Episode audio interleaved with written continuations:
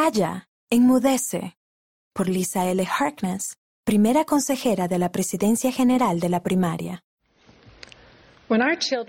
Cuando nuestros hijos eran pequeños, pasamos unas vacaciones en un hermoso lago. Una tarde, algunos de los niños se pusieron chalecos salvavidas para saltar de un muelle al agua.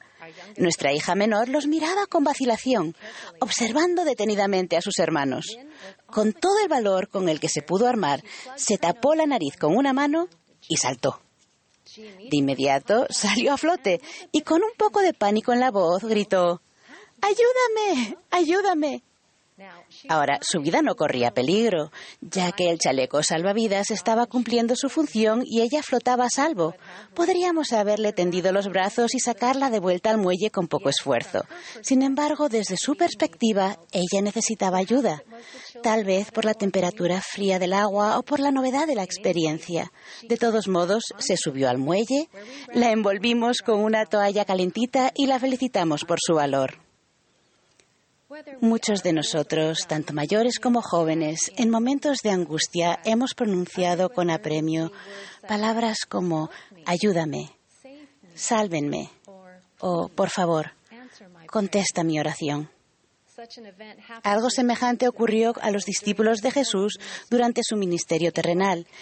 En Marcos aprendemos que Jesús otra vez comenzó a enseñar junto al mar y se reunió alrededor de él mucha gente. Era tan numerosa la multitud que Jesús entró en una barca y habló desde ella. Enseñó a través de parábolas a las personas que estaban sentadas en la orilla. Y aquel día, cuando anochecía, les dijo a sus discípulos, pasemos al otro lado. Y despidiendo a la multitud, partieron de la orilla y emprendieron el recorrido para cruzar el mar de Galilea. Jesús halló un lugar en la popa de la barca, se recostó y pronto se quedó dormido.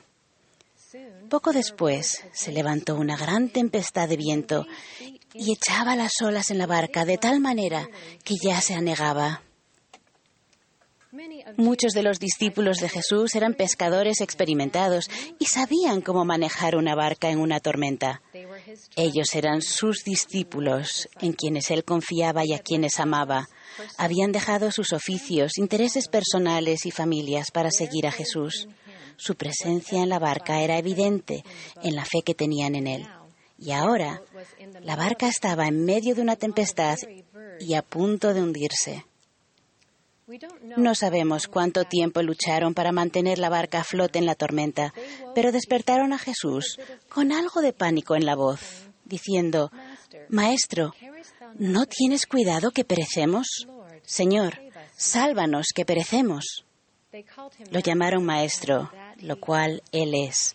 También es Jesucristo, el Hijo de Dios, el Padre del cielo y de la tierra, el Creador de todas las cosas desde el principio.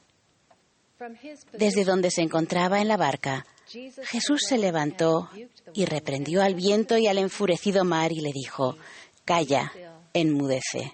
Y cesó el viento y se hizo grande bonanza. Siendo siempre el maestro de maestros, Jesús enseñó después a sus discípulos mediante dos sencillas y amorosas preguntas. Él preguntó, ¿por qué estáis así amedrantados? ¿Dónde está vuestra fe? Hay una tendencia terrenal, hasta una tentación cuando nos encontramos en medio de pruebas, problemas o aflicciones, a clamar, Maestro, ¿no tienes cuidado que perezca? Sálvame. Incluso José Smith clamó desde una terrible cárcel, Oh Dios, ¿en dónde estás? ¿Y dónde está el pabellón que cubre tu morada oculta? Ciertamente el Salvador del mundo entiende nuestras limitaciones terrenales, ya que Él nos enseña cómo sentir paz y calma, aun cuando los vientos soplan con intensidad a nuestro alrededor y las enfurecidas olas amenazan con hundir nuestras esperanzas. A quienes demuestran tener fe, como la de un niño o hasta un poco de fe, Jesús los invita diciendo, venid a mí. Creed en mi nombre. Aprended de mí y escuchad mis palabras. Con ternura les manda que se arrepientan y se bauticen en su nombre, que se amen unos a otros como Él los ha amado y que siempre se acuerden de Él. Jesús los consuela explicando, Estas cosas os he hablado para que en mí tengáis paz. En el mundo tendréis aflicción, pero confiad, yo he vencido al mundo. Puedo imaginar a los discípulos de Jesús en la barca que la tormenta estaba sacudiendo, quienes por necesidad observaban las olas al golpear contra la cubierta y se afanaban para sacar el agua. Puedo verlos moviendo las velas y tratando de mantener algo de control sobre la pequeña barca. Se enfocaban en sobrevivir el momento y su petición de ayuda era urgentemente sincera. Muchos de nosotros no somos diferentes en la actualidad. Los recientes acontecimientos alrededor del mundo y en nuestros países y familias nos han zarandeado con pruebas imprevistas. En momentos de agitación podemos sentir que nuestra fe llega al límite de nuestra resistencia y entendimiento. Las olas de temor pueden distraernos y causar que olvidemos la bondad de Dios, de modo que se limita nuestra perspectiva y nos impide ver con claridad. Sin embargo, es en estos trechos difíciles del trayecto que nuestra fe puede ser no solo probada, sino fortalecida. Sean cuales fueren nuestras circunstancias, podemos hacer el esfuerzo deliberado de edificar y aumentar nuestra fe en Jesucristo. Esta se fortaleza cuando recordamos que somos hijos de Dios y que Él nos ama.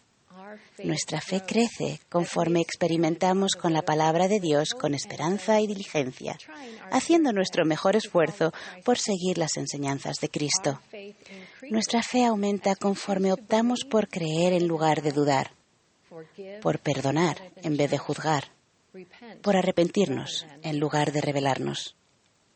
Nuestra fe se purifica conforme confiamos con paciencia en los méritos, la misericordia y gracia del Santo Mesías. Si bien la fe no es un conocimiento perfecto, dijo el elder Neil a Maxwell, trae consigo una profunda confianza en Dios cuyo conocimiento es perfecto.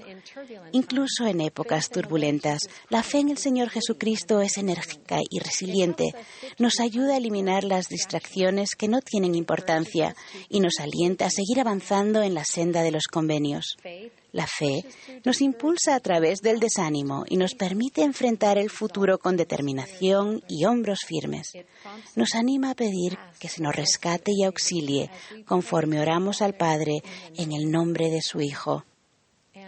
Y cuando las, encarecidas súplicas parecen no recibir respuesta, nuestra constante fe en Jesucristo produce paciencia, humildad y la habilidad para pronunciar con reverencia las palabras, hágase tu voluntad. El presidente Russell M. Nelson enseñó, no debemos permitir que nuestros miedos desplacen nuestra fe. Podremos combatir nuestros medios, miedos mediante el fortalecimiento de nuestra fe. Comiencen por sus hijos. Permítanles sentir la fe de ustedes aun cuando afronten pruebas difíciles. Centren su fe en nuestro amoroso Padre Celestial y en su Hijo amado, el Señor Jesucristo. Enseñen a cada precioso niño que es un hijo sagrado de Dios, creado a su imagen, con un potencial y un propósito sagrado. Cada uno nace con retos para superar y con fe que debe desarrollar. Hace poco escuché a dos niños de cuatro años hablar de su fe al responder a la pregunta, ¿de qué manera los ayuda a Jesucristo? El primer niño dijo, sé que Jesús me ama porque murió por mí. Él también ama a los adultos. La niña dijo, Él me ayuda cuando estoy triste o de mal humor. También me ayuda cuando me estoy hundiendo. Jesús declaró, Por tanto, al que se arrepintiere y viniere a mí como un niño pequeñito, yo lo recibiré, porque de los tales es el reino de Dios. Porque de tal manera amó Dios al mundo, que ha dado a su Hijo unigénito, para que todo aquel que en él cree no se pierda, mas tenga vida eterna. Recientemente el presidente Nelson prometió que resultará en menos temor y mayor fe si realmente comenzamos de nuevo a escuchar, prestar atención y dar oído a las palabras del Salvador. Hermanas y hermanos, los desafiantes, las, las, desafiantes circunstancias no son nuestro destino eterno final. Como miembros de la Iglesia de Jesucristo de los Santos de los últimos días, hemos tomado sobre nosotros el nombre de Jesucristo por convenio. Tenemos fe en su poder redentor y esperanza en sus grandes y preciadas promesas tenemos motivos para regocijarnos, porque nuestro Señor y Salvador está muy al tanto de nuestros problemas, preocupaciones y pesares. Y así como Jesús estuvo con sus discípulos de la antigüedad, Él está en nuestra barca. Testifico que Él ha dado su vida para que nosotros no perezcamos que podamos confiar en Él, obedecer sus mandamientos y escucharle con fe, decir, calla, enmudece. En el sagrado y santo nombre de Jesucristo. Amén.